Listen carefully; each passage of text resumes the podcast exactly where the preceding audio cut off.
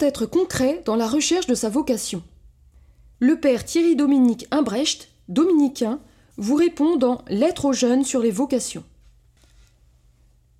D'abord, attendre et construire.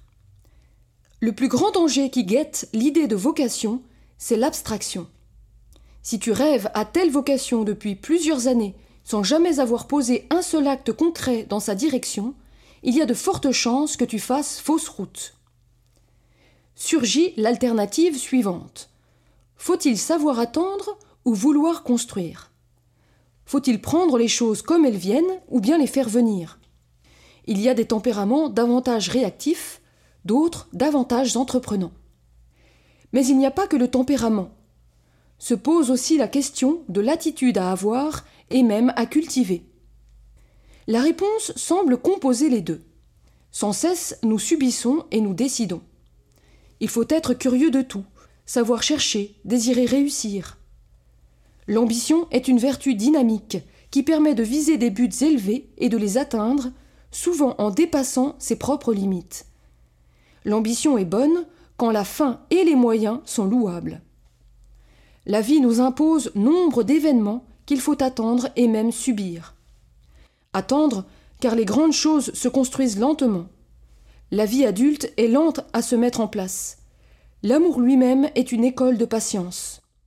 Or, notre génération ignore la patience, habituée qu'elle est à la consommation et à l'émotion immédiate.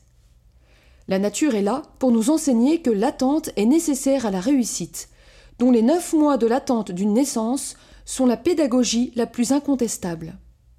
Apprends la ténacité. Elle a pour nom la vertu de force, qui est à la fois une vertu d'entreprise et une vertu de support. Le fort est celui qui agit, peut-être encore plus celui qui supporte. Il faut du courage pour conquérir l'excellence professionnelle, plus encore pour subir le chômage injuste. Bannis de ta vie le dilettantisme et la paresse. Deuxièmement, la culture. Nul n'est tenu d'être un puits de culture, mais nul n'est dispensé de se cultiver. Le chrétien doit connaître sa foi pour lui-même et pour les autres. Il faut des chrétiens dans l'art, la littérature, la science, les médias, l'enseignement, la politique et encore les débats d'idées.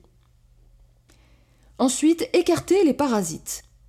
Et parasite, tout ce qui affaiblit ta résolution et encombre ta vie.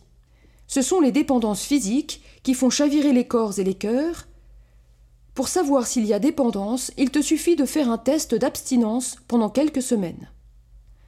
Enfin, amis et influences. Il y a de bonnes et de mauvaises influences dans nos vies.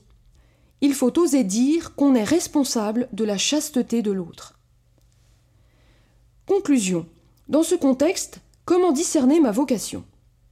Les difficultés sont celles des moyens il y a un moment où l'on est seul à pouvoir répondre, cependant, ma réponse doit intégrer un certain nombre de paramètres. Ma réflexion se nourrit de vie spirituelle, donc de prières adressées au Seigneur et de données objectives. Il est légitime de s'interroger sur le mariage. Un père spirituel est un miroir. C'est à toi de décider et pas à lui, mais il est là pour t'aider à te dire et à agir. Il faut aussi du temps. La précipitation est mauvaise conseillère, comme l'hésitation sans fin peut être un déficit du sens des réalités. Aimer, c'est s'engager. Mon conseil est de passer du subjectif à l'objectif. Pour aller plus loin, vous pouvez lire Lettre aux jeunes sur les vocations du père Thierry Dominique Imbrecht.